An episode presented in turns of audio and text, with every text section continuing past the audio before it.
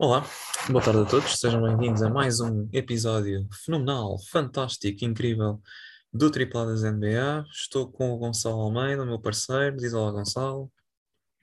Olá, Pedro. Uh, boa tarde a todos que nos estejam a ver. Uh, vamos ter um episódio muito interessante para vocês hoje. Pedro, se quiser explicar aqui um bocadinho daquilo que é o nosso conceito hoje, que a ESPN já nos decidiu roubar em parte, mas. Primeiro tudo foi o olá menos entusiástico que eu ouvi desde que começamos o podcast, mas pronto, tudo bem. Primeiro tudo, estás contente? Ponto 1. Uh, não. Os Jazz estão a perder mais do que nunca, portanto também não, é, é difícil ser entusiástico, entusiástico no meio disto tudo. Uh, portanto, vá. Pronto, cá está. É o que dá quando a estrela da equipa não sabe quantos descontos de tempo é que tem. Uh, posto isto, posto portanto, o nosso conceito, da qual a ESPN já nos roubou uma parte, implica em conhecer uh, quais são, uh, dentro das 12 equipas que podem falhar o play-in, ou que irão falhar o play-in, uh, e que já estão eliminadas mesmo, qual, qual delas é que, terão, é que terá o futuro mais brilhante. Fizemos um, um pequeno ranking que iremos demonstrar com essas 12 equipas que foram selecionadas e, e vamos uh, fazer uma espécie de previsão, bola de cristal uh, Maia, Tarot, o que vocês quiserem, e vamos fazer uma, uma previsão uh, relacionada com isso. Portanto, o ranking tem 12 equipas, o Gonçalo irá dizer os números. Os pares, uh, ou seja, do, vou começar com o, o 12 e o Pedro irá acabar com a equipa com mais futuro da, da NBA nos próximos. Uh, nós vamos fazer isto num, num prazo de entre 3 a 6, 7 anos. Sim, portanto, um, começas tu, não é?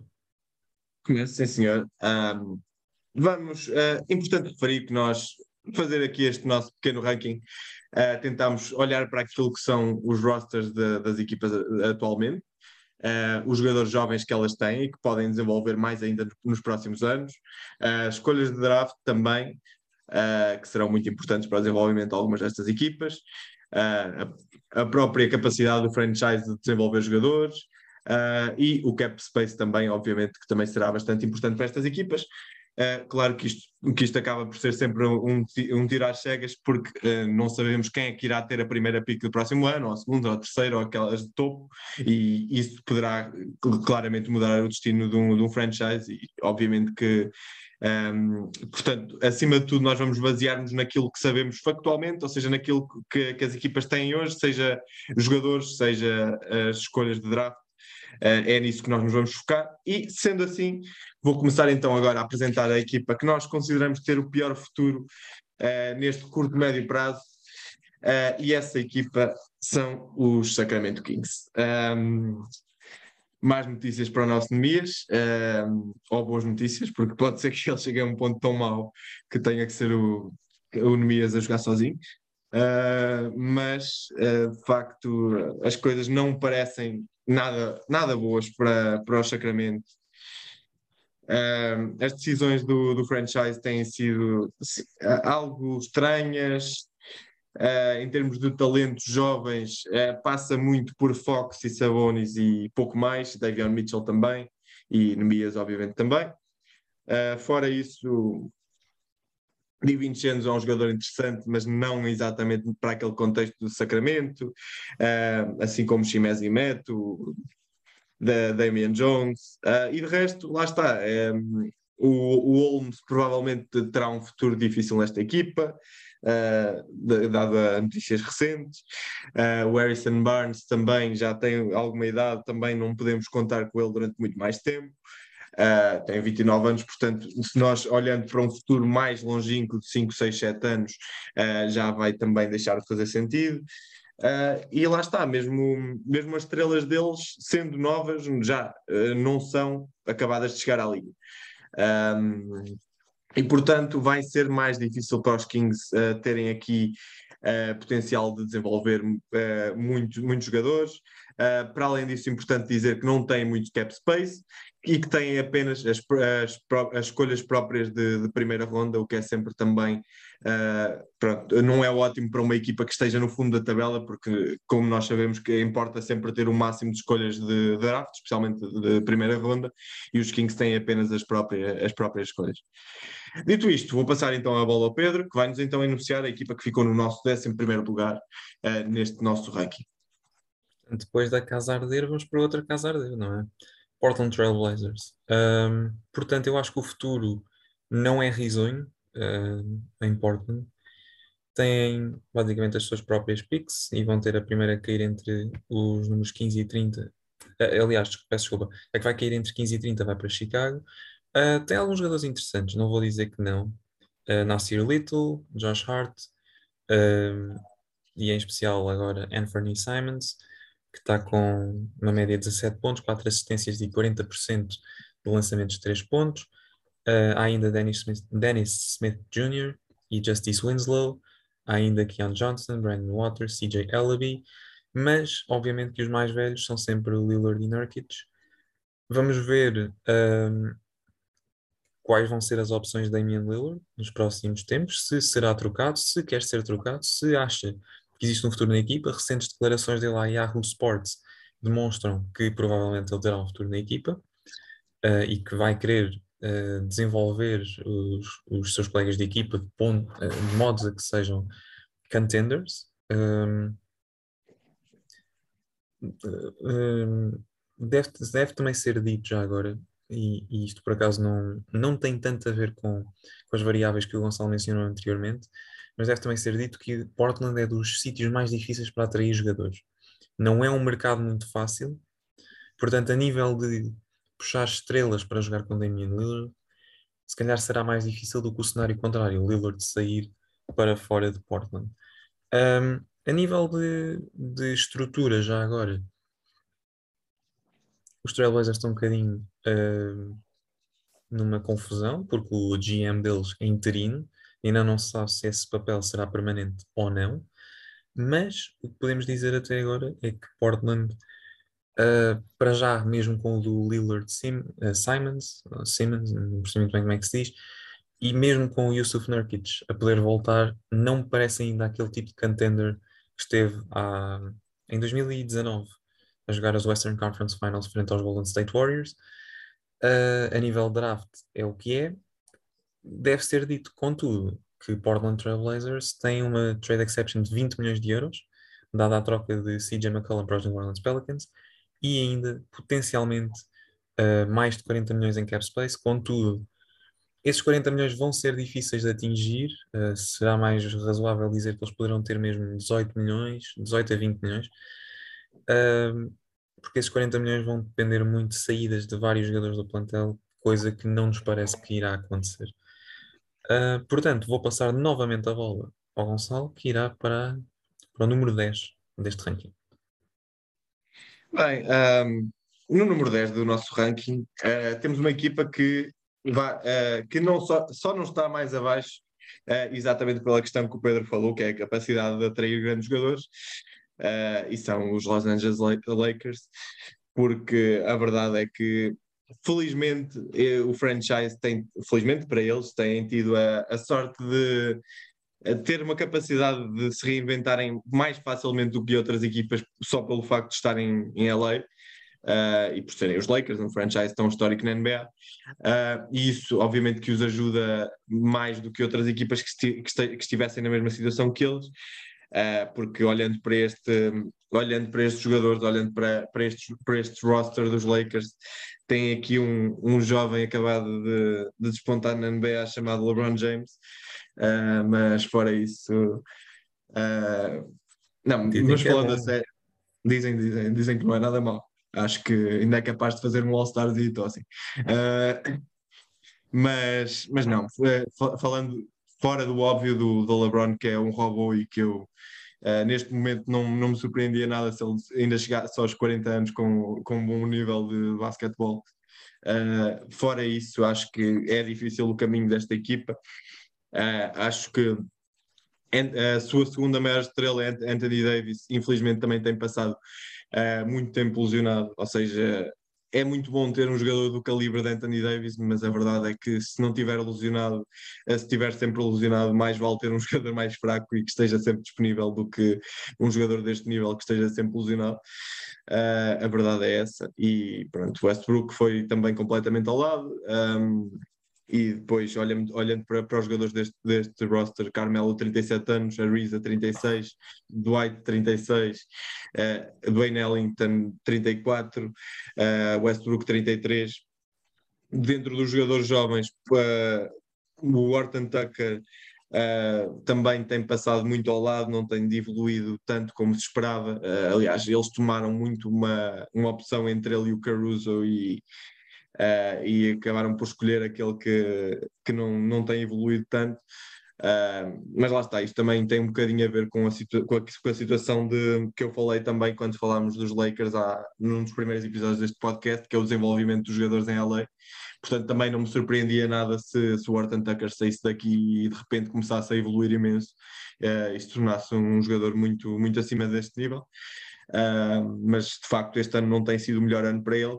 Um, o Austin Reeves tem, tem, tem mostrado uh, umas coisas muito, bastante interessantes e depois o, talvez o talento mais interessante que esta equipa tem é o Malik Monk, uh, que, tem, uh, que, que, foi ao longo da época das melhores ajudas que o, que o LeBron e os Lakers tiveram. Uh, e que realmente eu, eu, lá está, eu às vezes não, não me compreendo, não me entra na cabeça como é que o Monk ainda só tem 23 anos, porque eu, uh, parece que ele está na Liga há 10 anos, não sei, não sei porquê, uh, mas a verdade é que penso sempre que ele já está na Liga há imensos anos e, e, na verdade ainda, ainda, ainda acabou de chegar, ainda só tem 23 anos, ainda tem muito por onde crescer.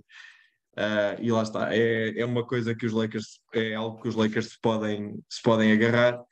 Uh, de resto, não há muito mais a agarrar-se, senão há, ao mercado que tem, à capacidade de atraírem jogadores, uh, há a capacidade do LeBron também uh, que ele possa ter nas suas funções de general manager, como, como já se sabe. Uh, e pronto, acho que vai, ser, vai passar um bocadinho por aí o futuro destes Lakers. Dito isto, podemos então passar para os nonos classificados do nosso ranking. Pedro, força nisso. Sim, queria só deixar uma chega, uh, até porque vai ter, vai ter em conta a equipa que nós vamos falar a seguir, porque a equipa que nós vamos falar a seguir tem um talento que começou a ser produzido em LA, mas que não, que não vingou tanto como poderia ter vingado lá. Aquilo que eu queria dizer basicamente é a quantidade de talento que já foi desperdiçado em LA, porque temos Kuzma, Ingram, D'Angelo Russell, Julius Randle, um, vários jogadores que depois vieram a ser All-Stars e que de repente em LA não resultavam. Eu pessoalmente achava que o Alex Caruso era muito melhor jogador que o THT, então a nível defensivo nem sequer se fala, mas pronto, avancemos. Nona equipa, Washington Wizards. Uh, portanto, eu acho que os Wizards estão um bocadinho melhor. Onde é que está para mim o grande problema dos Washington Wizards? É talvez no facto de ainda as pessoas ainda não acreditarem, uh, incluindo eu e provavelmente o Gonçalo também, no do Porzingis Bradley Beal. A troca também, eu achei que a troca do Montrezl Harrell para Charlotte não foi muito bem conseguida. Acho que estão a pecar ainda muito pela sua saída. Contudo, há pontos positivos, há alguns jogadores que eu posso dizer que gosto um pouco. Começar claramente por uh, Danny Avdia, que para mim continua a ser um dos jogadores mais underrated da liga e que eu acho que continua a ser mal utilizado. Uh, 8 pontos, 5 assistências, muito potencial, excelente defensivamente, leu o jogo de uma forma espetacular. Foi point forward em Israel, no Maccabi Tel Aviv. Tem, creio eu, ainda muito, uh, muitas valências para poder vingar na, na liga. Outro jogador que eu também gosto muito, Rui Hashimura. Acho que é um belíssimo jogador. Acho que poderia uh, já ser um bocadinho mais polido para a idade que tem, já tem 23 anos. Contudo, acho que ainda há ali algum potencial e há ali alguma margem de desenvolvimento. Existe também, só para mencionar alguns jogadores, Daniel Gafford, Thomas Bryant, Corey Kispert, uh, claro, Kyle Kuzma, como nós falamos há pouco. Kyle Kuzma está a ter uma época impressionante, 7 pontos, 8.5 ressaltos, 3.5 assistências, muito, muito bons números de um jogador que lá está não deu tudo o que tinha em LA, ou não sei se foi só ele, eu acredito que não tenha sido só ele, e claro, para além de Kristaps Porzingis e Bradley Beal, há ainda visto Caldwell Pope, que é bom defensivamente, mas destaca sobretudo pela sua capacidade de lançar três pontos. Contudo, os Wizards estão um bocadinho mortos a nível de cap space, não têm o melhor mercado do mundo. Uh, a única forma de talvez de conseguir gerar algum tipo de cap space, e é aqui onde há a tal dúvida, seria se os Wizards conseguissem fazer com que Bradley Bill fosse trocado ou com que ele não aceitasse a player option, que vale 36,4 milhões de euros, milhões de dólares, peço desculpa. Um, não aceitando, eu acho que até poderia ser melhor, porque entram em rebuilding e podem tentar uma estratégia tipo Oklahoma City ou, ou New Orleans, que nós iremos falar mais à frente, e conseguir alguns jogadores jovens para se juntar aos que já têm ou um jogador tipo um Lou Williams ou um Chris Paul nos OKC, como foi há, há uns anos, e permitir com que a equipa floresça e, e finalmente consiga dar o passo que, que, deveria dar. É nítido que John Wall e Bradley Beal falharam, não foi o duo que as pessoas esperavam. Uh, John Wall continua a ser um problema ainda nos Houston, mas pronto, já não é problema dos Washington, é a equipa que nós estamos a analisar. E vamos ver, uh, vamos ver a nível de como é que vai ser Billy Porzingis, vamos ver como é que vão ser a nível de, de escolhas de draft, porque neste momento acho que os Wizards são talvez de, daquelas que têm muito poucas uh, picks, pelo menos comparado com, com o ranking que nós estamos a fazer. Uh, contudo, vamos ver também como é que esta direção trata o dossiê Bradley Bill, porque no último off-season conseguiram tratar muito bem o dossiê do Westbrook. Portanto, vamos ver. Uh, e vou voltar a passar a bola ao Gonçalo, que nos vai apresentar uma outra equipa que já está aqui mais a meio da tabela. Ora, uh, dito isso, vamos passar então para a próxima equipa, que são. Uh, esta equipa lá está, também não está muito à frente dos Washington Wizards, que o Pedro falou, acho que a diferença é muito pouca. e são os Detroit Pistons.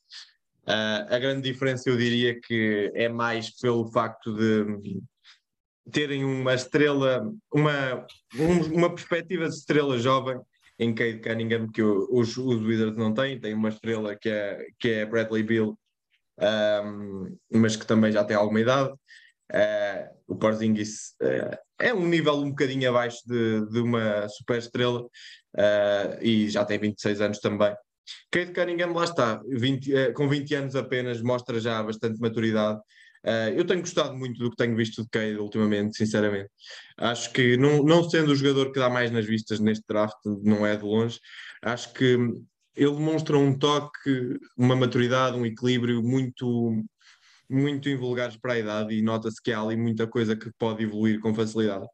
Um, é, e graças a isso eu acho que, que eles vão evoluir muito de facto. Um, depois, uh, a segunda maior estrela provavelmente é Sadiq Bey, uh, com 22 anos, que também deu um salto bastante grande este ano, com está marcados a 6 pontos por jogo, 6 ressaltos. Um, e depois Jeremy Grant também, uh, apesar de já ter 27 anos, uh, e que também começam a levantar-se bastantes dúvidas se, se, o futuro dele realmente irá passar por, por Detroit ou se, entretanto, também será trocado para outro sítio. Uh, mas ainda assim, mesmo que seja nesse contexto, é um jogador que também trará bastante valor de troca para esta equipa de Detroit.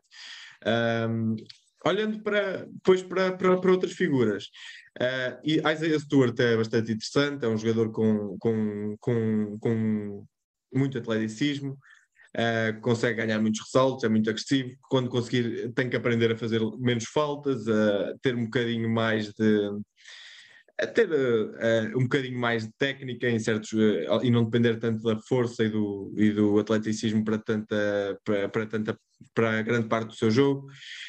Um, depois, uh, Marvin Bagley, eu acho que é uma, vai ser muito importante também para o futuro desta equipa, uh, porque veio de Sacramento e nota-se que realmente encontrou, uh, encontrou aqui uma nova, uma nova casa que lhe está a dar uma oportunidade que o Sacramento, que o Sacramento Kings já não estavam a dar uh, e desde que chegou está a fazer 15 pontos, 7 ressaltos e, e acima de tudo está a demonstrar uh, bastante concentração e foco no jogo, pelo daquilo que eu tenho visto.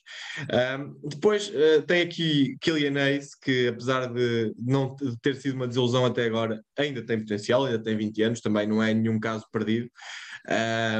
E depois, para além disso, tem outras figuras, outras boas peças de rotação, como Amidou Diallo ou Frank Jackson, tendo 23 anos, os dois. Uh, e que também contribuem bastante para esta equipa. Uh, lá está, os Detroit uh, têm aqui algumas peças interessantes, não são também o mercado mais atrativo, não têm, as, não têm muitas, muitas picks no draft, têm apenas as próprias escolhas de primeira ronda. Uh, isto, nós estamos a falar uh, essencialmente de escolhas de primeira ronda, que se acabam por ser as mais consequenciais na maior parte das vezes, uh, e os Detroit têm, têm apenas as suas próprias, e num destes, num destes, destes próximos quatro drafts, uh, que é mais ou menos o período que nós estamos a, a analisar, porque é o período em que, em que os jogadores que entretanto serão escolhidos irão desenvolver para, para o período que nós estamos a analisar, ou seja, durante, durante os próximos 6, 7 anos, que é o, o prazo máximo que nós estamos a incluir este ranking. Uh, provavelmente estes jogadores que serão escolhidos dentro de 3, 4 anos já estarão minimamente desenvolvidos e aí já podemos contá-los para, para, esta, para esta história. Uh, e então os Detroit ainda vão perder uma destas escolhas de draft também para, para o KC. Uh, e portanto só terão nos próximos quatro drafts uh, três escolhas próprias de primeira ronda e mais nenhum. Uh, Pedro, dito isto, quer-nos então apresentar então a equipa que está no nosso sétimo lugar neste ranking. Claro que sim, Gonçalo. Claro que sim. Portanto, a sétima equipa neste ranking é os Boston Celtics. Estou a brincar, estou a brincar. Também não estavam em sétimo, estavam já em primeiro. Não. Portanto, Se fossem equipa... os, do, os do início da época, quase que estavam neste ranking. Agora. Pois, pois, pois. Eu sempre, sempre confiei no Jason Tatum. Um, mas pronto, isso também não interessa para agora, eles vão aos playoffs. Portanto, a sétima equipa é nada mais nada menos que os Houston Rockets. Portanto, primeiro de tudo, a nível de mercado, os Houston Rockets são mais desvalorizados do que parece, porque conseguem atrair até algumas estrelas. Dwight Howard, James Harden, Westbrook, Chris Paul. Portanto, a, nível, a esse nível os Rockets até nem estão mal. As duas picks mais favoráveis entre uh, os Rockets, Miami e Brooklyn vão para os Rockets. Em 2023 tem pick swaps ou troca de escolhas com Brooklyn em 2024 só fica com a própria se cair no top 4. Caso não consiga, vai para o KC, consequências do negócio com uh, do negócio Westbrook, creio eu, e tem a pick de Brooklyn. Portanto, acho que é, que é muito interessante. Os jogadores mais velhos são talvez a, a grande, a grande dúvida, porque nota-se que os Rockets estão em rebuilding um, e há ainda muitas dúvidas uh, com alguns jogadores. Talvez a maior dúvida neste momento seja o Eric Gordon, que está com 33 anos e que provavelmente vai querer aquele tipo de papel, Brook Lopez, Drew Holiday, Carmelo, algo assim do género, que, que lhe permita competir por títulos, a PJ Tucker, algo assim do género, que lhe permita poder dar o seu contributo nos playoffs e jogar até junho, que é claramente o sonho de todos os jogadores, até porque o Eric Gordon é um grande jogador, uh, já era um grande jogador quando jogava nos antigos New Orleans Hornets, hoje Charlotte Hornets, Uh, e portanto acho que mais tarde ou mais cedo vai querer ter a sua oportunidade, porque acho que ainda não a teve e é sempre algo que os jogadores procuram, não é? Temos ainda o Dennis Schroeder, que anda um bocadinho confuso, que rejeitou mais de 50 milhões há dois anos para assinar por 6 milhões pelos meus Boston Celtics, mas que entretanto voltou para os Houston. Uh, foi para os Houston em troca do regresso do Daniel Thies. Um, e temos aqui alguns jogadores que são muito interessantes. Vamos começar pelo Christian Wood, 18 pontos, 10 ressaltos, 39% de 3 pontos. Um, acho que é um bom jogador. Acho que é um jogador que ainda pode desenvolver mais um bocadinho. Mas também lá está, 26 anos. Mais tarde ou mais cedo, eu acho que se ele estivesse num contender, mais tarde ou mais cedo ele seria All-Star. E eu sei que isto pode ser muito, muito, muito, muito estranho, mas eu acredito que isso possa acontecer. Para além dele, é preciso falar ainda de Kevin Porter Jr., 21 anos, 14 pontos, 6 assistências, 4 ressaltos tem os seus problemas de atitude, teve muitos problemas com os Cleveland Cavaliers, contudo parece-me estar a endireitar. Vamos ver como é que é a situação dele. Há rumores que estes dois jogadores podem ser trocados, nomeadamente na, na noite do draft, para conseguir ainda mais escolhas. Temos ainda três jogadores de 19 anos que para mim são muito interessantes. Usman Garuba, Garuba, uh, que jogou em Espanha, por isso é que eu disse Garuba. Alperen Sengun, turco, e ainda Jalen Green, que foi a escolha número 2 do draft três jogadores muito, muito, muito interessantes, nomeadamente uh, Jalen Green já me parece ser talvez o jogador mais notável dentro destes todos. Um, Garuba e Sengun não têm tido tanto tempo, contudo, ambos são jogadores muito promissores. O facto de serem jogadores europeus e remetendo, e não querendo puxar a brasa à nossa sardinha, mas remetendo para o nosso, antigo, o nosso podcast da semana anterior, em que falamos das comparações entre a Euroliga e NBA, pode permitir, dado que a NBA está a apanhar este estilo de jogo europeu, conseguirem adaptar-se mais facilmente. E lá está, vejam esse podcast, ou ouçam-me, vale muito a pena. Eu faço uma excelente análise de Maccabi Tel Aviv Real Madrid. O Gonçalo não sabe muito bem o que é que fez, mas pronto, também não há problema, não é, não é por aí, não é por aí, não é por aí. Também quem, é, quem sou eu para estar a bater no meu parceiro? Eu fui um excelente ouvinte. Pronto, já está, um excelente ouvinte. Não há 760, 200, 400, não, há, não estamos a dar carros, nem estamos a dar uh, outro tipo. Eu bem tentei, mas o Pedro não quis. Pois não há dinheiro, pronto. Uh, continuando. Há ainda o Kenny A semana vendemos umas ritas. Ah, que bom. Ainda há Kenyon Martin Jr., 21 anos, 9 pontos, 4 ressaltos esta época. Garrison Matthews, 25 anos. Jashawn. Jashawn? Jashawn Tate. Ah, isto, isto não pode ser cortado, isto tem de ficar agora. Jashawn Tate. E Josh Christopher, de 20 anos, que está a ter uma boa época de rookie. Um, portanto, há aqui alguns pontos uh, essenciais. Drafts estão bem apetrechados. Pode-se dizer que a nível de cap space. Um, não é muito mal, porque, pronto, para todos os efeitos, as trocas permitiram com que alguns contratos pudessem sair. Há o tal problema do, do facto de que o John Wall ainda tem um contrato muito exagerado, mas parece-me que os Houston podem vir a ter sucesso mais cedo que o esperado. Portanto, acho que pode ser uma, uma questão interessante. Vamos passar agora ao nosso sexto lugar, não é? Aos nossos. Vamos. Sim, senhor. Portanto, vou passar agora a palavra novamente ao meu amigo Gonçalo e temos um impacto técnico, não é, Gonçalo? É sim, senhor. Uh, eu e o Pedro não conseguimos concordar nesta parte do ranking. Acabamos por ter uma, opiniões muito semelhantes durante, no resto do ranking, mas aqui não, na, não conseguimos chegar a um acordo e então tivemos duas equipas empatadas neste quinto, sexto lugar. Uh, eu vou falar de uma delas, o Pedro irá a seguir falar da outra, para grande deleite de um ex-convidado deste podcast. Uh, mas eu vou falar primeiro dos New York Knicks. Uh, os New York Knicks são a primeira equipa que, cai então neste quinto, sexto lugar do nosso ranking. e acho que eles têm muita coisa para, para poderem estar otimistas para o futuro. infelizmente não têm neste momento um treinador para estar otimistas para o futuro. e é muito difícil haver desenvolvimento destes jovens enquanto Thibodeau ali estiver, porque de facto tem sido muito pouco a aposta em muitos destes jogadores uh, e é pena.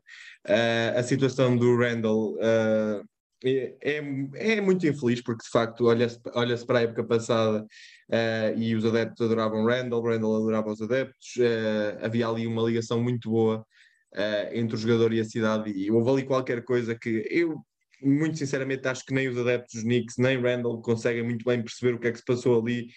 Acho que, pronto, a, própria atitude dos, dos adeptos dos Knicks não caiu muito bem com um jogador que se calhar não está tão habituado uh, a, a, tantas críticas e a tanta e a tanto julgamento como os adeptos dos Knicks são conhecidos por, uh, por exercer essa pressão sobre os jogadores uh, e talvez tenha havido ali um mau casamento que resultou neste ponto em que tanto os adeptos como o próprio Randall acho que já só pensam na troca uh, e vai ser muito difícil ela não acontecer, porque de facto a situação parece insustentável neste momento. Fora isso, tem outros pontos muito positivos. RJ Barrett é claramente o maior, uh, 21 anos apenas, uh, e tudo aqui, todas as dúvidas que surgiram depois da, da sua época de rookie, porque é importante também relembrar que ele não teve a melhor época de rookie, mas uh, desde aí uh, tem crescido imenso, tem se tornado um jogador uh, fantástico. Um, ele que era conhecido como Maple Jordan no, no college, e de facto tem sido. ou oh, era o Wiggins, espera, agora era o Wiggins, era o Wiggins. Era o Wiggins, já. Esquece, caga. Um, isto vai ficar, não, nem vou cortar, uh, mas pronto, são dois canadianos que prometiam muito uh, no draft da NBA. Uh, portanto, este é, este é afilhado do Steve Nash, portanto vale mais. Isso eu sei que não é o Wiggins, calma. Mas, mas pode ser que este consiga ser All-Star como o outro. Uh, já tem os números tão bons como o outro, portanto eu acho que sim. não deve faltar muito. Eu acho que sim. Não, se com 21 anos já está a fazer 20 pontos por jogo e a ter o tipo de exibições que está a ter, acho difícil também não, não vir a ser. Olhando para outros jogadores, uh, temos aqui também uh, casos muito interessantes, como o de Isaiah Quickly, que, que tem sido fantástico também. Uh, tem sido fantástico, tem crescido imenso. tem 11 pontos por jogo, 3, 3 saltos, 3 assistências e ele é capaz de muito, muito mais, porque de facto já se, já, já se viu bem a capacidade que ele tem. Um, Mitchell Robinson também aos 23 anos também é um posto bastante interessante, uh, tem 8 pontos e meio, 8 ressaltos e meio. Uh, Obi Toppin, que não, não, não sendo sempre o jogador mais, mais fantástico, mais espetacular, traz sempre muita energia. Uh, e acho que é muito importante ter um jogador destes em qualquer equipa, uh, porque de facto, lá está, ele, ele através de, de, de, da sua energia, dos seus afundanços, da sua, do, do, seu esforço defensivo, uh, consegue de facto contribuir muito para, para esta equipa dos Knicks. Uh, também Quentin Grimes, este, este ano está a fazer uma excelente época, um excelente lançador de três pontos, uh, que irá desenvolver também uh, no, no, futuro breve. Cam Reddish ainda, ainda jogou muito pouco pelos Knicks, começou e depois lesionou-se até ao final da época. Uh, mas uh, obviamente também é um, terá um futuro brilhante. Uh, tiveram um jogador que foram buscar muito recentemente, que é o Miles McBride, que ainda não viu, aconselho muito que o veja, que o veja a defender, porque é um excelente guard, um excelente especialista defensivo, que se conseguir de, se conseguir desenvolver um bocadinho mais o seu jogo ofensivo, uh, poderá ser uma peça muito interessante para estes Knicks. Uh, o rapaz na G-League até já teve várias exibições de 30, 40 pontos, uh, se não me, uh, pelo que eu vi, mas a verdade é que o jogo na G-League e na NBA é muito diferente e então essa parte é, podemos contar inúmeros casos de jogadores que, que, marcam muitos, muitos, muitos pontos na, na G-League e depois na NBA de facto têm alguma dificuldade em marcar 6, 7, 8 pontos por jogo sequer, uh, e, mas de facto o backcourt de Quickly e Miles McBride tem funcionado muito bem. Uh, quando jogam os dois juntos, uh, há ali uma, é uma combinação muito, muito boa entre a defesa de, de McBride e, e, o ataque de Quickly. e ainda também Jericho Sims, que também é um posto com 23 anos, mas que é muito móvel. Um, e que jogando pouco tempo também mostra bastante potencial uh, para eventualmente ser um, um complemento para Mitchell Robinson quando este for ao banco. Uh, e é um bocadinho por aqui que vai passar o próximo, o, o futuro dos Knicks nos próximos anos. Como sabemos, é um mercado muito atrativo, uh, sempre. Uh, tem a própria escolha neste ano e nos próximos três, no, nos próximos três drafts a seguir a este, Uh, a primeira escolha que cair entre o, a escolha número 11 e a 30 vai para Dallas, uh, as outras duas ficaram para eles.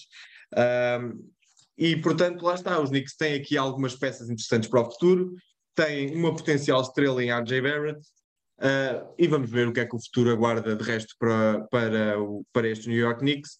E agora uh, vou passar para, para, para o Pedro para nos dar um motivo para, sorrir, para, para o Cyril sorrir Uh, força nisso. Ó oh, Cirilo, pensar que estiveste tão perto. Portanto, obviamente estamos a falar dos nossos amigos Orlando Magic.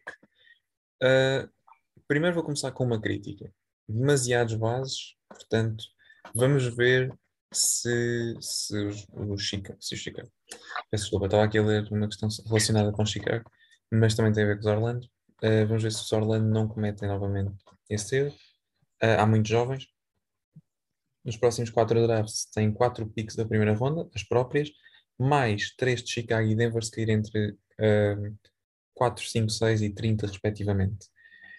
Vou começar por dizer só os jogadores jovens e as idades, e depois já vamos analisá-los uh, um a um. Franz Wagner, 20 anos. Jalen Suggs, 20. RJ Hampton, 20. Cole Anthony, 21. Wendell Carter, 22.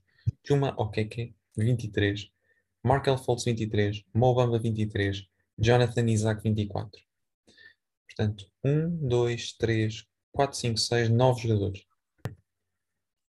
Portanto, são 9 jogadores dos Orlando Magic que são jovens e que podem dar muito um, nos próximos tempos à, à equipa. Eu acho que os Orlando têm mesmo essa possibilidade de conseguir ser realmente, uh, realmente bons. Há aqui alguns jogadores que, obviamente, que se destacam um bocadinho mais, Franz Wagner talvez tenha sido a revelação, contudo, eu acho que e, e, já falei sobre isto com o Gonçalo, sei que a opinião dele também é essa, e também já falamos no podcast com o Cyril. O Cole Anthony é talvez o jogador com mais destaque, 17 pontos, 6 assistências uh, e quase 6 ressaltos. O Jalen Suggs, que tem 20 anos e que eu já disse que é um dos meus favoritos, está a ter uma época um bocadinho abaixo daquilo que eu estaria à espera. Achei que seria um jogador que iria ter muito mais impacto do que tem, mas lá está, Franz Wagner, 15.5 pontos, tem sido talvez um dos melhores rookies da NBA, é claramente o melhor rookie de, de Orlando. Um, há aqui para mim três question, question marks, três pontos de interrogação.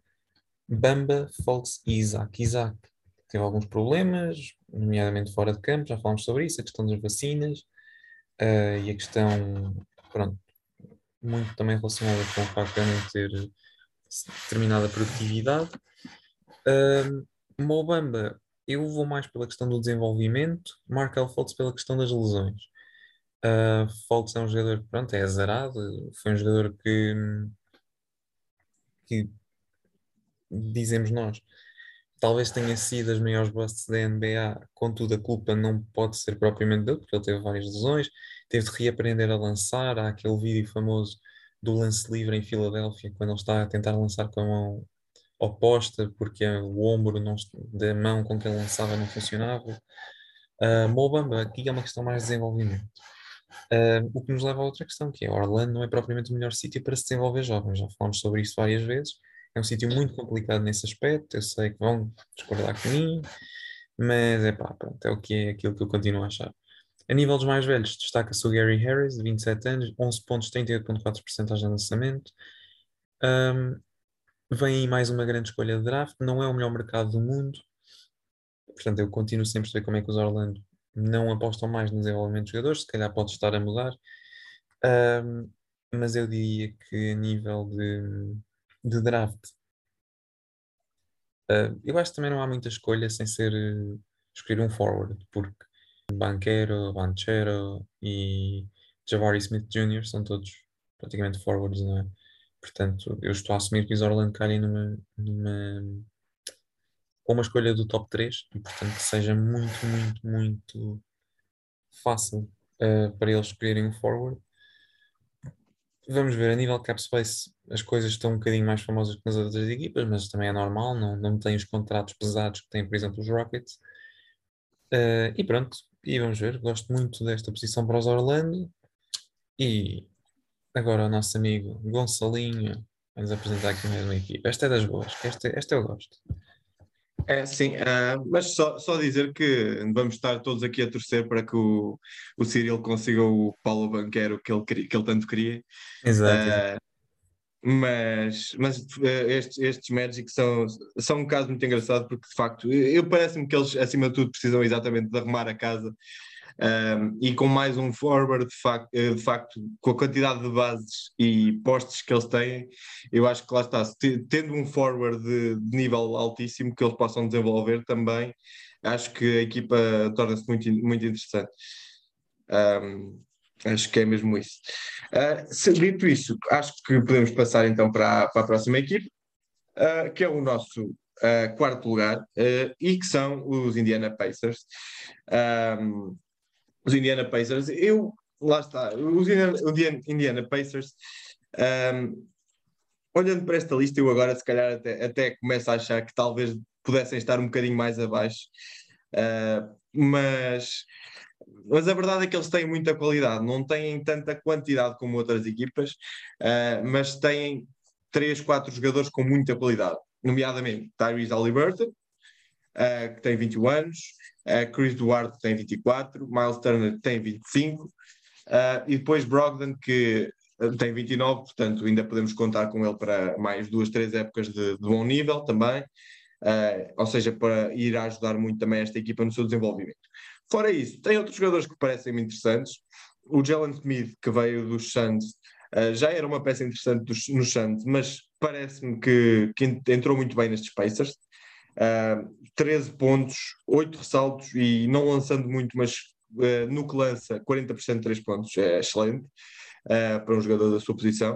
Uh, o Isaiah Jackson também foi uma pérola que eles descobriram aqui, 20, 20 anos, um, 7.5. Uh, é importante dizer também que o Jalen Smith, uh, a verdade é que não vai, vai ser difícil eles manterem no final da época.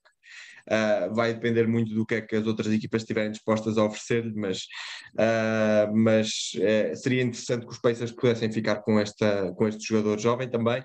O Isaiah Jackson, exatamente, 7.5 pontos, 1.3 blocos, um, e tem também mostrado umas coisas bastante interessantes, especialmente quando tiveram sem Miles Turner e ele teve que assumir uh, a grande maioria dos, dos, minutos nesta posição de, de poste. Uh, o O'Shea Brissett também é um, é um, é um bom jogador. Uh, o Buddy Hill também, apesar de ter 29 anos, entrou bem nesta equipa. Uh, e depois, obviamente, também o TJ McConnell também é sempre uma, uma peça interessante para, para vir do banco. Estes, eh, quer Brogdon, quer Hild, quer McConnell, têm todos 29 anos, portanto, lá está, irão servir um papel também muito de, de mentoria e de um, passar a passar a tocha para, para, para, os, para, para os mais novos uh, durante os próximos três anos, para que depois eles possam assumir esta equipa como deles. Uh, mas acho que de facto uh, uma equipa liderada por Tyrese Halliburton, Chris Duarte e, e, e, Miles Turner uh, para além de uh, o que puder vir no draft, porque eles também vão, vão, vão andar cá em cima no draft durante os próximos, uh, durante os próximos anos, ou pelo menos durante este próximo ano. Acho que pode ser bastante interessante. e se, para além disso, se as picks de Cleveland, se as escolhas de Cleveland caírem entre 15 e 30, Uh, do, e eles poderão ter mais duas escolhas então via Cleveland. Uh, dito isto, podemos então passar para o nosso pódio. Uh, e podem tocar os tambores. Pedro, diz-nos quem é que é o nosso terceiro lugar. Três palavras: Oklahoma City Thunder. Agora é a parte em que ah. mete o Thunderstruck dos ACDC. Na, na, na, na, na, na, na, na. Bom, Era a melhor parte uh... de, daquela equipa do Westbrook. Pronto. Então, vou começar. Eu vou ser muito curto nisto o mercado da OKC é talvez, do, talvez ao mesmo nível de Portland. Não é muito bom, a atração de jogadores não é propriamente o melhor. Vamos aos jogadores. Primeiro, Josh Giddy, 19 anos, excelente, excelente revelação. 12.5 pontos, 8 ressaltos, 6.5 assistências. Para mim, de todos os jogadores, aquele que vai ser o futuro All-Star é este. Shea Gilgis Alexander, 23 anos, 24.5 pontos, 6 assistências, 5 ressaltos. Ainda temos o Ludort, 22 anos, 17 pontos, 4 ressaltos, excelente defesa. Defensivamente não há muito, não há mesmo quase nada a apontar. Um, depois há ainda Pokusevski, Trey Mann, Darius Basley, Isaiah Roby, Robinson Earl e Aaron Wiggins, que têm todos muito potencial. Destacaria aqui talvez o Poku, o Basley, o Roby e o Wiggins. Um, ah, e o Treyman. Esqueci-me do Treyman. Uh, tenho aqui algumas dúvidas quanto ao Robinson Earl, mas pronto. Um, portanto, isto está aqui. Isto é, isto é o núcleo dos jogadores que já têm. Quero só referir ainda que os Shea Gilgis e o Ludort já jogaram nos playoffs. Sei que a maioria das pessoas se esquecem, mas eles já jogaram na bolha. Portanto, o ambiente de playoffs não seria novo para eles os dois. E o Baisley também não. Sim, sim, diz. O Baisley também não sei se já não jogou. Acho que sim. Pronto, ok. Agora vamos ao, ao grande tesouro da OKC. Portanto, os Thunder têm 19 escolhas da primeira ronda e 19 escolhas da segunda ronda.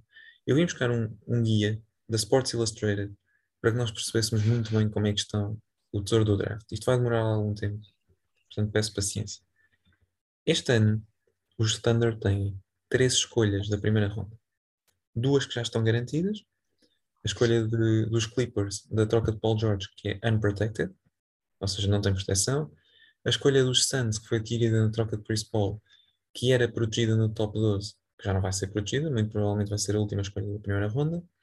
A escolha dos Pistons, que não deverá acontecer, porque é top, protegida no top 16 em 2022, será protegida no próximo ano top 18, depois Uh, no ano a seguir ainda top 18, em 2025 top 13, em 2026 top 11, em 2027 top 9 e caso nada disto aconteça, será uma escolha da segunda ronda. E ainda tem a própria escolha da segunda ronda. Em 2023 tem quatro escolhas da primeira ronda. A própria é dos Clippers. Uh, podem trocar escolhas com os Clippers, dada a troca do Paul George. Troca, a troca do Steven Adams com os Nuggets. Um, desculpem, que mandou o Steven Adams para os Pelicans, conseguiu a escolha dos Nuggets, que é uh, protegida no top 14. Um, que muito provavelmente vai acontecer, digo eu, eu não acredito que os Nuggets provavelmente sejam maus. Segunda, uh, a escolha de segunda ronda dos Wizards e a segunda e a escolha de segunda ronda entre os Mavericks ou os Heat, aquela que for mais favorável. Em 2024, a própria escolha, a escolha dos Rockets, que é protegida no top 4, adquirida com a troca da versão Westbrook, e a escolha sem qualquer tipo de proteção dos Clippers. Três escolhas de segunda ronda, a própria, a dos Hornets com a troca de Steven Adams e a dos Timberwolves com a troca, com a troca de Ricky Rubio. Em 2025, a própria, a dos Rockets ou dos Clippers, que poderão ter a, a possibilidade de fazer pick swap. A dos 76ers na troca do Danny Green Danny Green, que nunca jogou em OKC, mas que tem essa escolha, protegida no top 6, que pode ser top 4 em 2026 e 2027, caso não seja possível. Os Sixers terão, irão mandar uma escolha de segunda ronda de 2027 e ainda a escolha dos Heat, que é uh, no top 14, nível de segunda ronda, a própria, a dos Celtics, a dos Hawks, protegida 31-55 e a dos 76ers. Em 2026, novamente as três escolhas que falámos há pouco, a própria, a dos Rockets e a dos Clippers, e da segunda ronda, a própria, a dos Mavericks e a dos 76ers. Em 2027, só tem uma escolha da primeira ronda, que é a própria, tem quatro na segunda ronda, a própria, a dos Rockets, a dos Pacers e a dos Heat. Trocas de Amida Diallo, Jalen Leck e Trevor Ariza. E em 2028, a própria da primeira ronda, a própria da segunda ronda e ainda a própria dos Jazz, que está em volta aqui numa questão que é, pode ser a mais favorável desde que a pior equipa seja OKC, uh, face aos Houston, Indiana e Miami. Cansativo, não é? Mas é este o tesouro da OKC, muitas escolhas, alguns bons jogadores, a nível de mercado também bastante bons. Uh, queria só ainda ver uma coisa que não vi, uh, peço desculpa, a culpa foi minha também aqui, mas era uh, saber qual é que é o cap space, que infelizmente não tinha aqui apontado também não vale a pena cortar, isto é rápido. Uh, portanto, neste momento, o cap space andará à volta dos 33 milhões. Como dissemos, não é um mercado muito bom, mas pode atrair alguns jogadores experientes a querer jogar lá com este core de, de rookies. Vamos ver como é que será feita uh, a próxima off-season. E pronto, e a partir daqui acho que está na hora de rumarmos a outras paragens. Qual é que é a próxima paragem, Gonçalo? Segundo lugar, medalha de prata. Espera, uh, a festa vai ter que demorar só mais um segundo, porque eu queria só dizer aqui um comentário sobre este OKC, uh, só para, para sublinhar que, é pá, isto eu continuo sem perceber como é que tanta gente ainda não percebeu uh, o quão brilhante pode ser o futuro desta equipa, porque é, a mim parece-me bastante, bastante óbvio, porque tendo um núcleo de Josh Giddy, Shea Alexander e Lou Dort, que todos eles oferecem coisas muito diferentes, marcação de pontos do Shea, uh, muito playmaking do Guidi, para além de outras coisas também, uh, mas muito playmaking. Uh, a defesa do Ludort, que há poucos defesas de, de homem a homem como o Ludort na NBA. Uh, partindo deste núcleo, tendo todas estas piques que o Pedro falou uh, neste momento, é, é, difícil não acreditar que esta equipa, dentro de 5, 6, 7 anos, possa estar a, não digo, não sei se a lutar por campeonatos ou a lutar por conferências, mas que, que esteja num lugar muito bom. E a verdade é que, na pior das hipóteses, Uh, na pior das hipóteses, eu acho que eles vão ter aqui muitos anos de, de basquetebol divertido, de basquetebol jovem, que é. Normalmente as equipas jovens são sempre uh, das mais divertidas para, para, para se acompanhar, por muito que, que possam cometer certos erros. Uh, tudo vai fazer parte do crescimento e lá está, eu adorava ser um adepto dos OKC durante estes próximos anos, por muito que neste momento eles estejam mal, a verdade é que estão mal, mas mesmo assim cons têm conseguido sacar uh, vitórias muitas vezes em jogos que ninguém achava que eles fossem capazes e também não lhes convém sacar muito mais porque interessa-lhes estar cá para baixo. Uh, mas a verdade é que é, é já, já neste momento, mesmo estando no lugar em que estão, já são uma equipa divertida. Nos próximos anos, eu, eu lá está, eu acho que é mesmo uma equipa que, que vai, vai dar gosto de ver, vai, vai ser muito bom ver a evolução destes jogadores. Um, e pronto, queria só deixar este. Sim, já agora eu já estou a pensar só na próxima época. Eles vão ter muito provavelmente a escolha número 30 do draft, que é de Phoenix. Vão ter uh, uma escolha que vamos ver se não é top 15 com os Clippers. E vamos ver ainda a escolha do. Desculpa, a escolha dos. Dos. Dos? Ai não, hum. eles não têm. Eles têm a própria, não? Dos, ah, pois a, a, dos Pistons que não vai acontecer e a própria da segunda ronda. Não deixam de ser três escolhas interessantes. Um, eles não têm a própria da primeira ronda.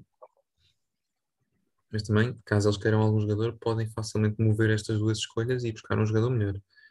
Um, e pronto, e, e, é isto que eu tenho a dizer. Acho que os OKC têm ali um tesouro e continuo a achar que o Sam Presti é dos homens mais inteligentes a gerir uma equipa de basquetebol que eu já vi. Aliás, eu acho que o Presti e o Giri dos Raptors estão ali no topo como alguns dos melhores general managers da NBA. Vamos à medalha de prata? Vamos à pratinha. Nosso amigo Gonçalo. Vamos à pratinha só um segundo. Vou só meter o meu computador a carregar e. Ah, isto também não vai ser cortado. Isto agora fica. Não, pode ficar. perceberem que isto é real. Problemas técnicos. A, a, a vida árdua de, de, ter um podcast. Uh... Neste momento as influencers todas estão a entrar. A nossa vida é que é árdua. Nós é que temos a vida difícil. Mas pronto, vamos lá a isto. Medalha de prata é? Vamos a isso. Uh, a medalha prata são os fantásticos San Antonio Spurs. Um, ainda treinados pelo lendário Greg Popovich, já não vão ser uh, no final desta época.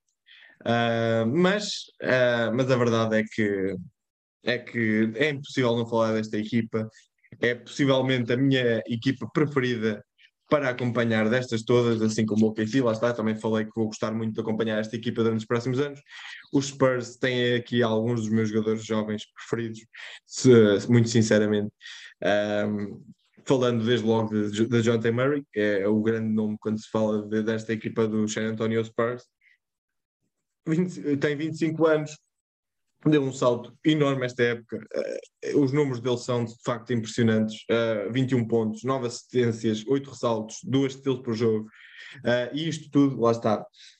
Isto são os números que já são impressionantes por si. Quem o vê jogar vê que, para além disto tudo, o, o rapaz defende muito bem e tem um controle sobre o jogo excelente para, para a idade dele. Uh, e tem sido de facto muito bom ver, ver o Dejante jogar este ano. Um, depois, uh, aqui tem aqui um, um, conjunto de jogadores com um, com potencial altíssimo.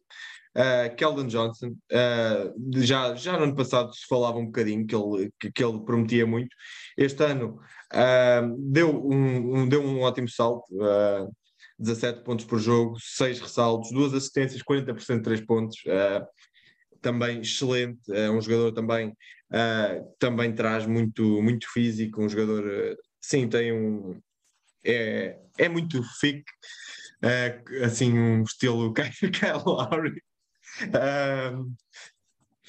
Não me de lado, Pedro, uh, mas, mas de facto uh, é um jogador que, que traz muito físico, mas também traz lançamento uh, e tem ali armas para, para poder desenvolver ainda mais uh, nos próximos anos. Uh, depois, Devin, Devin Vassell, uh, 21 anos. Isto fica, isto fica, não vai ser cortado. Isto agora fica. Pronto, ok. Uh, Devin Vassell, 21 anos, uh, 12 pontos, 4 ressaltos uh, e também um excelente potencial. Um, está na sua segunda época da NBA, uh, promete também muito. E depois, aqui, um dos, meus um dos meus rookies preferidos deste ano, Joshua Primo, não tem os, os números mais impressionantes desta classe de rookies, mas confesso que é dos que eu mais gosto de ver, porque o rapaz faz um bocadinho de tudo, o rapaz tem skills até, até, até dizer chega, não, lá está, tem um, um saco de, de truques e um saco de, uh, de habilidades já elevadíssimo para a idade dele e isso é, é lá está, indica que pode evoluir muito, porque ele já tem tudo lá uh, falta-lhe mais, mais consistência, mais experiência, mais maturidade, mas sou sincero, um, olhando para, para este roster deles, eu até diria que Joshua Primo é o jogador que eu, em que eu vejo mais potencial ofensivo. Um, acho uhum. que pode vir a ser a maior estrela ofensiva dentro destes todos. Talvez não a maior estrela completa, porque o John T. Murray, para além de, do jogo ofensivo, traz também muita defesa uh, e, e é de facto muito completo nesse aspecto, mas como um marcador de pontos exímio, acho que o Primo tem ali tudo, tudo, tudo no sítio para, para evoluir imenso. Um, depois, uh, Jakob Potel, uh, já falei dele, dele, neste podcast, eu sou um, um grande fã do Potel, uh, quer do jogo que, de, de adivinhas diário, quer do, do Jakob Potel, do jogador. Uh, tem 26 anos, é um excelente defensor, acho que é dos postos mais subvalorizados na liga. encaixa na perfeição neste sistema de Popovich. e lá está, quem diz o sistema de Popovich, eu lá está, acredito plenamente que quem vier a seguir nos, uh, nos Spurs irá seguir muito também esta linha de, de coaching de Popovich, uh, não irá mudar completamente a, aquilo que tem sido uh, uma linha muito bem definida deste San Antonio e que já lhes trouxe tanto sucesso. Um, e lá está, o Potel, 13.5 pontos por jogo, 9 ressaltos uh, e um excelente defensor. Uh, e depois Lonnie Walker, Lonnie Walker que tem andado aqui meio perdido na liga, aqui nestes Spurs. Uh, felizmente já não tem aquele cabelo de que tinha ah, no ano passado, há dois anos. Mas, mas a verdade é que tem melhorado bastante ultimamente. Eu também não posso falar que também já tive cabelo de esfregona, portanto não falo com conhecimento de causa. Uh, não era tão mal como a do Lonnie Walker, mas também não passava longe. mas mas realmente o, o Lonnie Walker, especialmente desde que o Derek White saiu para os Celtics, tem, tem melhorado bastante. Ele veio, já veio dizer que, que não era, que a questão não tinha sido tanto a saída de Derek White, uh, mas mais uma questão de mentalidade, mais uma questão de confiança e que se calhar essa saída de Derek White proporcionou que ele se sentisse mais confortável naquela posição. Um, desde, desde, isso, de, desde, desde essa saída tem marcado quase 18 pontos por jogo, uh, 2.5 ressaltos uh, e, e a lançar quase 40% de 3 pontos, também sendo um bom defensor, uh, que, que, te, que, é sempre um excelente bónus. Uh, e lá está, começando com DeJounte Murray, passando por Kevin, Keldon Johnson, Devin Vassell, Joshua Primo, uh, Jakob e Lonnie Walker, esta equipa tem aqui um núcleo muito bom para desenvolver. Uh, e depois, para além disto, tem as, nos próximos quatro drafts, tem as quatro próprias picks, tem mais uma que uh, se cair entre 5 e 30 de Boston, uh, que tendo em conta o, o, futuro de Boston neste momento, uh, parece bastante provável que caia para estes Spurs, essa pick. nem tenho a certeza se é deste próximo ano ou se, ou se, é a seguir, mas de qualquer das formas os Boston estão bem o suficiente para que não tenham que se, que não tenham que se preocupar com isso. e uma de, que cai entre 15 a 30 dos Raptors. Uh, e ainda em 2025 uma possível pique de Chicago se cair entre 11 e 30 e mais uma outra condição, ou seja, se Chicago tiver convertido outras piques que vêm de outras equipas, uh, essa parte já, não, já, já, já é um bocadinho mais uh, complexa. Mas a verdade é que os Spurs podem ter aqui, num espaço de 4 anos, sete piques de primeira ronda, a juntar a um núcleo já muito interessante de jovens. Uh, e uh, o, o que eu e o Pedro concordamos que pode ser o, o, maior problema para este San Antonio Spurs é exatamente o final de carreira de Greg Popovich. Uh, e lá está. Com a saída de um treinador lendário como Popovich, é muito difícil as equipas manterem manterem o mesmo sucesso. Talvez neste caso não seja tão difícil, porque neste momento não é, não é, uh, não é como se os, os Spurs estivessem lá em cima e, uh, e ele abandonasse depois de um ano de, em que tinham sido campeões ou que tinham ido muito longe nos playoffs. Muito provavelmente estes Spurs ou não vão aos playoffs ou vão aos play-ins, mas. Uh, Uh, mas provavelmente também depois não, vai ser difícil saírem dos play-ins. Uh, a verdade é que uh, as expectativas não são assim tão altas para estes Spurs uh, e, como tal, uh, também pode permitir uh, que o sucessor de Popovich, seja ele quem for ou ela quem for, possa fazer um excelente trabalho, pegando naquilo que é a estrutura de um franchise que tem sido muito bem organizado e muito bem gerido.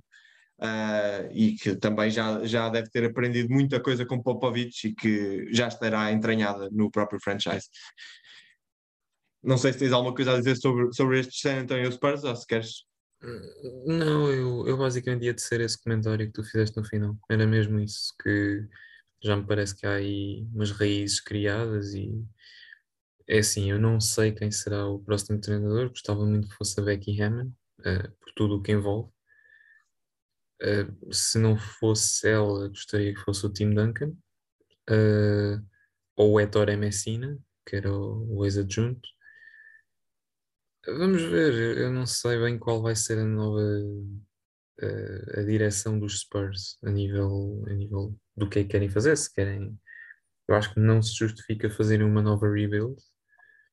Uh, acho que justifica-se mais procurar entrar nos playoffs diretamente e, e não e não procurar tanto o play-in. Agora vamos ver. Eu acho que Popovich está a aproveitar muito o último ano e, e pronto. E, vai ser o fim de uma era, de certeza. Vai sair como o treinador mais consagrado da NBA. E fica aqui a devida homenagem, porque acho que entretanto não teremos tempo para fazer a homenagem. Não sei se ele irá ao play-in ou não. Espero que ainda consiga. Não acho todo impossível. E se querem que eu vos diga já, vou ser sincero. Eu acho que os Spurs vão. Eu acho que os Lakers não vão. E acho que Pelicans e Spurs ficam com os dois últimos lugares. Uh, mas vamos ver. Pronto qualquer das maneiras, medalha de ouro. New Orleans Pelicans. There is a house in New Orleans, they call it the Rising Sun. E lá vamos nós, porque os Pelicans estão lançados, estão muito melhores do que estavam no início da época. Tem a própria escolha de 2022 de cair no top 14 e a escolha dos Lakers de cair no top 10. 2023 e 2024 pode-se trocar picks com os Lakers e com os Bucks e de ficar com a escolha dos Lakers em 2024 ou 2025 dois All-Stars sub-25, Ingram e Zion Williamson, sendo que o último é o grande ponto de interrogação, o que é que vai ser dele, onde é que está o hype, também qualquer coisa, se ele voltar as pessoas vão logo dizer, é o melhor jogador do mundo, meu menino, meu menino de ouro. Mas pronto, vamos ver como é que está a nível físico, um, vamos ver como é que ele vai estar a nível mental. Eu não sou tão fã do Zion aqui como o meu parceiro Gonçalo, porque pronto, ele é maluco pelo Zion Williamson tanto ao ponto que ele já achou que poderia ser top 50 da NBA quando estava na Universidade de Duke. Eu nunca uh, disse isso. Vá, vá, vá. Não, eu estou a brincar, foi o Paul Pierce. Não. Mas. Paul Pierce disse mesmo, podem ir procurar Eu sei que eu e o Paul Pierce somos muito parecidos, mas calma. ah, que bom. Por fim, obviamente que temos dois mais velhos que temos que mencionar, CJ McCollum, como é óbvio, que está on fire desde que chegou aos Pelicans. 26 pontos de média, 6.5 assistências, 5 ressaltos, 38.5 3 pontos. E ainda Jonas Valanciunas, 18 pontos, 11.5 ressaltos. Eu acho que esta equipa, com mais um ano, mais uma boa escolha de draft, mais Ingram, mais Zion a 100% numa época, é perigoso. Tendo em conta que ainda há uh, Herb Jones, Kira Lewis, que está com uma lesão de ligamento, já não parece que vai ser a grande promessa, porque eu acho que estas lesões de ligamentos, quando uma pessoa tem ainda menos de 25, 26 anos, é para esquecer. Uh, Trey Murphy, pode ser um excelente wing, 5 pontos, 38% de 3 pontos, bom potencial. Davante Graham, que está a ter uma má época, mas já todos nós sabemos, a época que ele fez em Charlotte era muito, muito boa, antes de ser uh, trocado e ter ido para lá o Terry Rozier. Um, está a perder espaço com o McCullum. Ainda o Jackson Hayes, a nível de eficiência muito bom, 9.4.5 ressaltos, excelente, excelente defensor. Um, dentro deste jogador, já agora tenho pena que eles tenham trocado o Nickel Alexander Walker para os Utah Jazz, aqui do meu amigo, porque ele era um excelente jogador uh, e tinha muito, muito potencial. E há ainda a grande, a grande escolha dos fãs, José Alvarado, 23 anos, 6 pontos, 3 assistências, não tem os melhores números, mas é excelente no que faz, um bom especialista de 3 pontos um, e portanto merece ser merece ser, ter o carinho que está a ter na, no franchise. A nível de mercado, não são os melhores. A nível de estrutura, não se pode dizer que tenham a melhor estrutura do mundo. Mas vamos ver. Eu, eu, por acaso, há aqui mais uma ou duas notas que eu tinha apontado sobre os Pelicans que eu acho que. Lá está. Eu acho que é mesmo Zion. É, a escolha está ali em Zion. O mercado não é excelente, o dinheiro também não abunda, a estrutura tem sido fraca por vezes. Uh, o draft tem sido bom, é o que tem safado, e os jogadores mais velhos têm sido, pelo menos estes dois têm safado muita coisa. Eu estou muito confiante nos Pelicans, mas eu preciso ver uma época a 100% do Zion para perceber se eles são mesmo o real deal. Contudo, eu acho que com mais uma época de CJ McCollum, apesar de ele já ter 30 anos, e com mais uma época de Valanciunas, mais tarde ou mais cedo, e eu espero já na próxima época, e pode ser já uma previsão arriscada para a próxima época, mas eu acho que New Orleans vai acabar no top 8 e vai entrar nos playoffs diretamente, ou no máximo vai ganhar o play-in e vai entrar. E eu também tenho outra confissão a fazer, eu acho que eles vão ganhar os Clippers, caso joguem contra eles, e que vão conseguir entrar nos playoffs. Não sei o que é que tu achas disto, mas eu estou muito confiante. Não, eu, eu, epá, eu este ano ainda não vou tão longe. Eu este ano ainda não acredito que eles vão chegar a esse nível. Uh, acho que vão ficar pelos play pelo play-in uh, ainda, mas uh, lá está, eu gosto muito desta equipa, gosto muito do futuro desta equipa. Se tivermos Zion em campo, lá está, isso é um grande se, como já, já tanto se falou, é de facto a grande dúvida desta equipa para o futuro é a Zion. Um, porque de facto, se formos a ver, um, a verdade é que CJ McCollum e Valanciunas já são um bocadinho mais velhos, uh, 29 e 30 anos, uh, os dois, uh, CJ 30, 29, o Valanciunas, uh, mas que podem servir aqui também como mentores para, para esta equipa. O CJ, ainda, ainda, especialmente, ainda poderá ter aqui mais dois, três anos de, de altíssimo nível, não tenho a mínima dúvida disso. Hum. Um, o Valanciunas talvez não tanto por causa das lesões que ele já teve. Os guards sempre se aguentam um bocadinho mais uh, nesse aspecto. Uh, mas mas ainda assim uh, acho que esta equipa tem, tem aqui muito, muito para, para estar otimista. E é muito importante falar disto, porque se realmente o que acontecer for o que o Pedro prevê, que ele ainda há bocado disse que os Lakers, uh, para ele, não, não caíam no, no, no, play no, no play-in, e se os Lakers ficarem fora do play-in, uh, os, os New Orleans Pelicans conseguem eventualmente uh, ter, podem ter facilmente duas piques de, no top 14, ou seja, a própria pique deles, se cair no top 14, pronto, fica para eles, e a pique dos Lakers, se eles falharem o play-in, ou seja, se cair no top 10, uh, eh, e aí um, ehm, os, os Pelicans têm, podem ter duas piques bastante altas. Uh, e isso também é, é, algo muito interessante já, já para o próximo ano. Um, depois, uh, é, gostava de falar ainda de. Uh, acho, que, uh, acho que Trey Murphy é algo que, que, esta equipa também pode estar muito otimista. parece tem sido, tem-se assumido recentemente como um excelente free and D, um, excelente, um excelente jogador, um extremo free and D. e lá está, é mais um para juntar a esta equipa. Um, já temos Herb Jones também, que, que, que, se enquadra muito nesse perfil. Uh, o Ingram também, obviamente. Um, e lá está. Uh, uh, a verdade é que eles, por um lado, é bom, por outro lado, acabam por ter aqui muitos jogadores que, que, que acumulam estas posições. ou seja, temos Ingram ou Ingram ou, ou Trey Murphy mais para a posição de small forward. Uh, e depois uh, Ingram, Zion e, e Herb Jones podem os três jogar power forward. Portanto, nestas posições, nos forwards, estão muito bem servidos. Uh, nos postes, lá está, é Valanciunas e depois tem aqui o Jackson Ace que traz uma boa energia do banco. E depois nos guards, aqui é que, lá está, um, tem o CJ que está muito bem.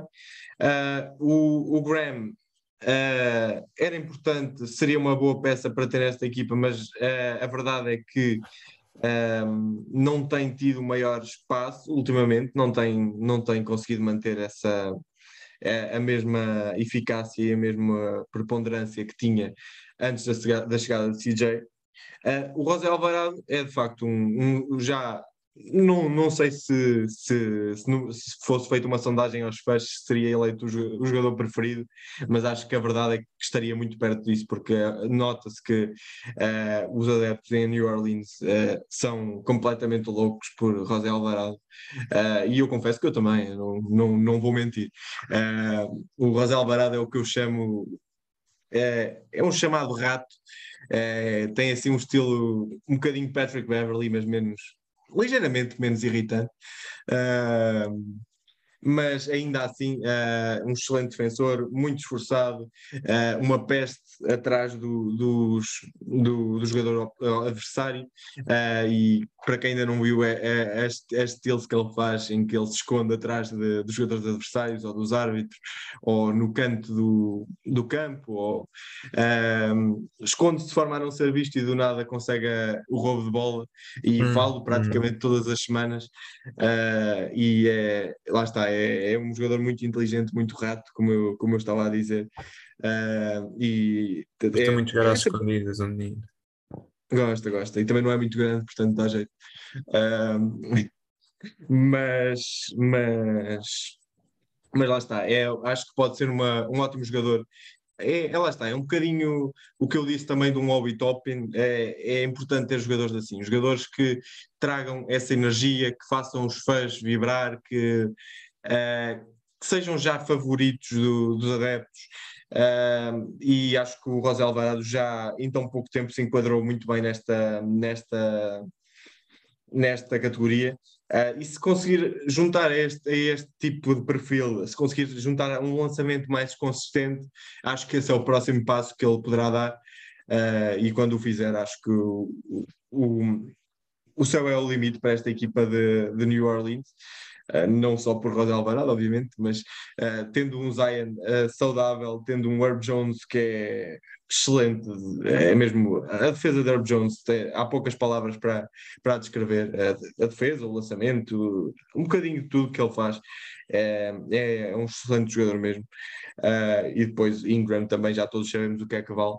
Uh, portanto, lá está, acho que e, e, e no meio disto tudo, lá está, CJ não pode ser, não, não se pode, ninguém se pode esquecer de CJ, porque CJ um, encontrou uma nova vida aqui em New Orleans. Eu já sou da opinião que o CJ precisava de um backcourt em que pudesse ser ele a comandar, em que não tivesse que ser o segundo homem de ninguém. E aqui em New Orleans, a verdade é que esse é o papel dele, ele é que tem comandado o backcourt ele e Ingram de, dividem muito bem a tarefa de marcação de pontos. Um, acho que pode funcionar um bocadinho como o da Rosen e, e Lavine, uh, ou seja, num jogos, num jogos Ingram pega, uh, pega, uh, assume mais essas funções, noutros CJ assume mais essas funções e acho que podem fazê-lo muito bem. E Zion, obviamente, que também será aqui a terceira figura que poderá fazê-lo. E quando isso acontecer, acho esta equipa muito perigosa. Sim, senhora. E pronto, e é isto. Uh, demos agora as nossas opiniões. Comentem com as vossas opiniões também no Twitter, em Tripuladas NBA e também no YouTube. Uh, e pronto, e fica aqui feito o nosso podcast semanal. Uh, voltaremos a ver no próximo fim de semana. Este é o Gonçalo Almeida. eu sou o Pedro Fonseca. Obrigado por tudo. Tenham um bom fim de semana e desfrutem. E está quase os playoffs. Exatamente, e nós, só para acrescentar, nós antes, antes dos playoffs decidimos falar de todas as equipas que não vão aos playoffs. Uh, portanto, muito obrigado por verem e até para a semana. Até para a semana.